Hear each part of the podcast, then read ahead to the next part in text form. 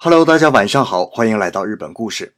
我们来日本玩啊，那是一定要体验一下日本的高级美食的。可是，一看见那些日本料理店门前挂着的招牌啊，就傻眼了。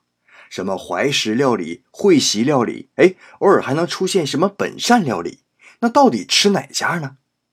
别急啊，今天咱们就一样一样的跟您说说。先说说本善料理啊，本善料理。起源于十五世纪室町时代的上流社会，是日本礼法礼仪制度形成过程当中的产物。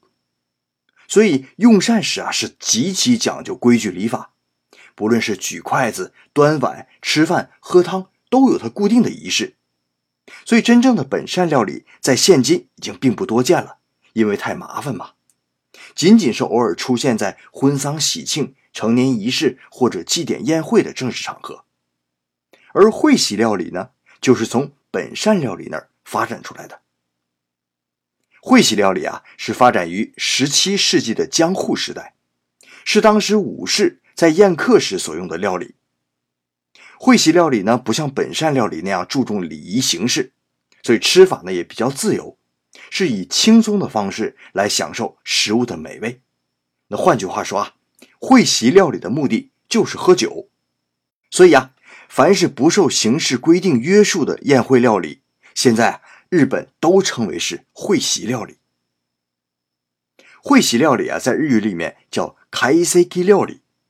哎，无巧不成书啊，怀石料理也叫开 seki 料理，发音相同，可是来历呀却完全不同。怀石的由来原本是与禅宗的修行有关的。禅宗在修行的时候啊，为了强忍腹中的饥饿。会在怀中呢放置一个烤过的温暖的石头，以收止饥御寒之效。而茶道前呢所进食的怀石料理被称为茶怀石，通常是三菜一汤，以菜少而精为主，目的就是为了止饥，避免空腹喝茶。所以啊，怀石料理和会席料理最大的区别就是，怀石料理的目的是喝茶，而会席料理的目的是喝酒。然而，随着怀石料理的名气越来越大，哎，你看这名字多有深意啊！所以啊，渐渐的吸收了很多会席料理的特点，已经从三菜一汤转变成为精致讲究的日本料理了，并成为啊现代日本料理当中最高级的经典料理。那怀石料理的特点呢，是配合季节，选择新鲜的海产蔬果调制，量少精致。而且不改食材本身的味道，而且因为本来目的就是品茶呀，所以和会席料理不同的是，怀石料理是以刺身、米饭和味增汤开始的，而会席料理呢，则是先喝酒，等吃到最后再端出米饭、味增汤和水果甜点。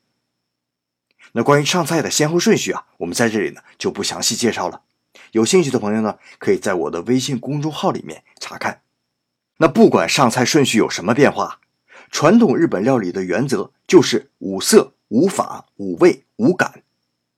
五色呢，是将黑白黄红绿这五种颜色的食材，运用五法，是生、煮、烤、炸、蒸五种方法来调理。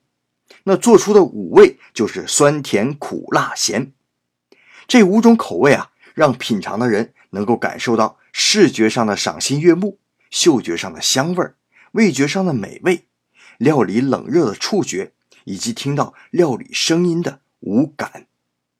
所以啊，不管是怀石料理还是会席料理，餐厅是会一品一品的提供每样菜肴。那至于为什么是一品一品的提供呢？就是为了热的趁热吃，凉的趁凉吃。每样菜都在最合适的时候端给客人。当然了，无论是享受美食本身滋味也好，还是体验日本文化也好，带着一份感恩之心来享用，那是非常重要的。如果你能从怀石料理当中了解到其中蕴含追求静寂简朴的美学意识，那就是更好不过了。好了，咱们今天的故事就到这里。今天呢，您在我的微信公众号当中回复“怀石料理”，分享给你几个在日本吃和食的基本礼仪。感谢大家访问 Japan Story 中间没有空格，我在那里等着大家。好了，谢谢您今天的收听，咱们下期再见。